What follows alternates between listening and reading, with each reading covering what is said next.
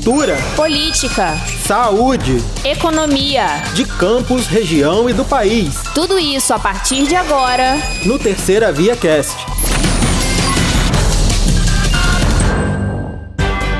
Olá, eu sou a Gabriela Lessa. E eu, Thiago Gomes. Você está ouvindo o Terceira Via Cast, com o um resumo das principais notícias do site do jornal Terceira Via que aconteceram nesta segunda-feira, dia 7 de março de 2022.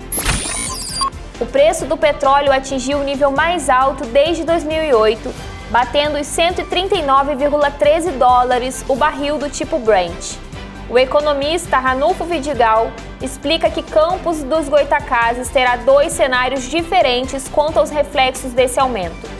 O orçamento da cidade também irá aumentar, já que o município recebe participações dos royalties do petróleo, o que possibilitará que o orçamento fiscal ultrapasse os 2 bilhões de reais previstos para 2022, podendo chegar a 2,5 bilhões de reais. Já para o consumidor, haverá aumento no custo de vida, com poder de compra reduzido. Uma banhista foi atropelada no último domingo por um homem que praticava kitesurf em Lagoa de Cima, em Campos. As imagens foram divulgadas nas redes sociais e causaram indignação. Na gravação é possível ver a adolescente sendo atingida na cabeça pela prancha usada pelo praticante do esporte enquanto ela se banhava na lagoa. A polícia militar foi chamada e encaminhou o caso a 134DP por orientação da Capitania dos Portos. O velejador vai responder pelo crime de lesão corporal.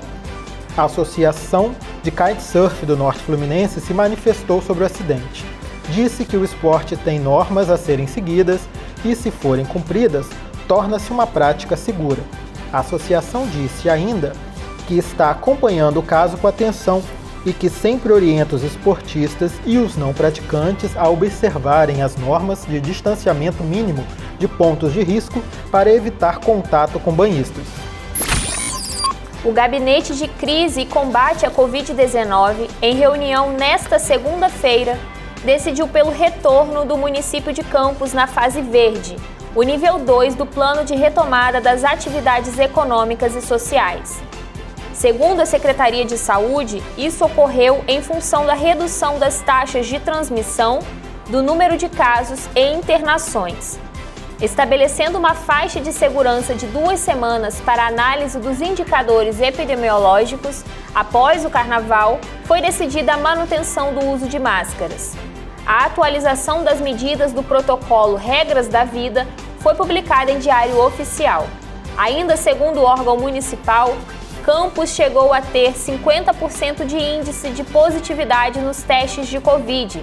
Atualmente está com média de 15%. Ou seja, de todos os testes realizados na rede pública, 15% deles são positivos. Já a Prefeitura de Itaperuna, na região noroeste do estado, suspendeu a necessidade de usar máscaras tanto em locais abertos quanto fechados. Entretanto, a medida não se aplica a pessoas infectadas ou com suspeita de estarem contaminadas pelo novo coronavírus durante o período de transmissão. Segundo a Prefeitura, a decisão partiu das seguintes considerações: 1. Um, o elevado número de pessoas vacinadas contra a Covid em Itaperuna. 2 os indicadores de avaliação para contaminação estarem em constante queda na cidade. E 3. A vacinação, que já atingiu todas as faixas etárias. Amanhã desta segunda-feira marcou o retorno às salas de aula dos estudantes de 5 a 11 anos em campus. Para os alunos cujos pais haviam optado por permanecer no modelo remoto e não aderir ao ensino híbrido, essa é a primeira oportunidade de estar no ambiente escolar e rever amigos e professores em quase dois anos. Nas escolas da rede municipal, o movimento foi intenso e as crianças demonstravam ansiedade por, re por retornar à antiga rotina de antes da pandemia do Covid-19. Os alunos de 0 a 4 anos e aqueles dos 12 em diante retornaram às aulas no dia 7 de fevereiro. Com relação às 24 escolas que ainda necessitam de reforma urgente, Marcelo Feres informou que as crianças estão sendo realocadas e que não haverá prejuízo dos dias letivos. Ainda sobre educação, um grupo de professores liderado pelo Sindicato Estadual dos Profissionais de Educação, o CEP, fez um novo protesto pela manhã em frente ao prédio da Prefeitura de Campos. A manifestação foi contra o fechamento de algumas escolas e creches municipais e os manifestantes voltaram a cobrar do governo municipal o cumprimento do reajuste salarial de 50% para que o piso nacional seja pago à categoria. O secretário de Educação, Marcelo Feres, disse que a decisão está sendo analisada pelo prefeito Vladimir Garotinho. Quanto aos prédios escolares sem condições de uso, o que também foram pauta do protesto, o secretário afirmou que o problema será resolvido em algumas semanas. Também sobre manifestação, representantes do Sindicato dos Profissionais Servidores Públicos Municipais de Campos, o CIPROSEP, se reuniram nesta manhã em frente ao Hospital São José, em Goitacazes. Eles alegam que a gestão da unidade passará a ser feita por organização social e criticam a decisão. O Hospital São José deve ser usado pela Prefeitura como unidade piloto de um novo modelo de gestão, que, uma vez aprovado, pode ser expandido para toda a rede municipal de saúde. Em nota, a Fundação Municipal de Saúde informou que a informação de contratação de uma empresa para gerir o hospital não procede. Novas doses das vacinas contra a Covid-19 chegaram em Campos nesta segunda-feira e serão incorporadas ao cronograma de vacinação infantil e adulto desta semana. Das 38.742 doses do imunizante, 27.080 são de Coronavac, 5.000 da Janssen 3.020 da Pfizer pediátrica e outras 3.642 de Pfizer para adulto com idades acima de 12 anos. Também foram entregues insumos como agulhas, seringas, cloreto de sódio usado para diluição da vacina Pfizer.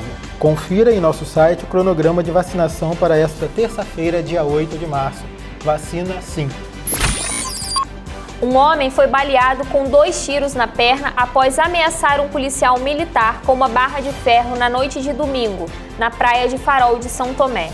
Segundo informações da Polícia Militar, um carro que estava em alta velocidade foi abordado por um agente. Insatisfeito com a advertência, o homem saiu do carro e ameaçou o policial, que é lotado no 32º Batalhão em Macaé, e reagiu. O baleado foi encaminhado para o Hospital Ferreira Machado sem risco de vida. A arma com que o policial efetuou os disparos foi apreendida. O caso está sendo investigado pela 6 Delegacia de Polícia Judiciária Militar em Campos.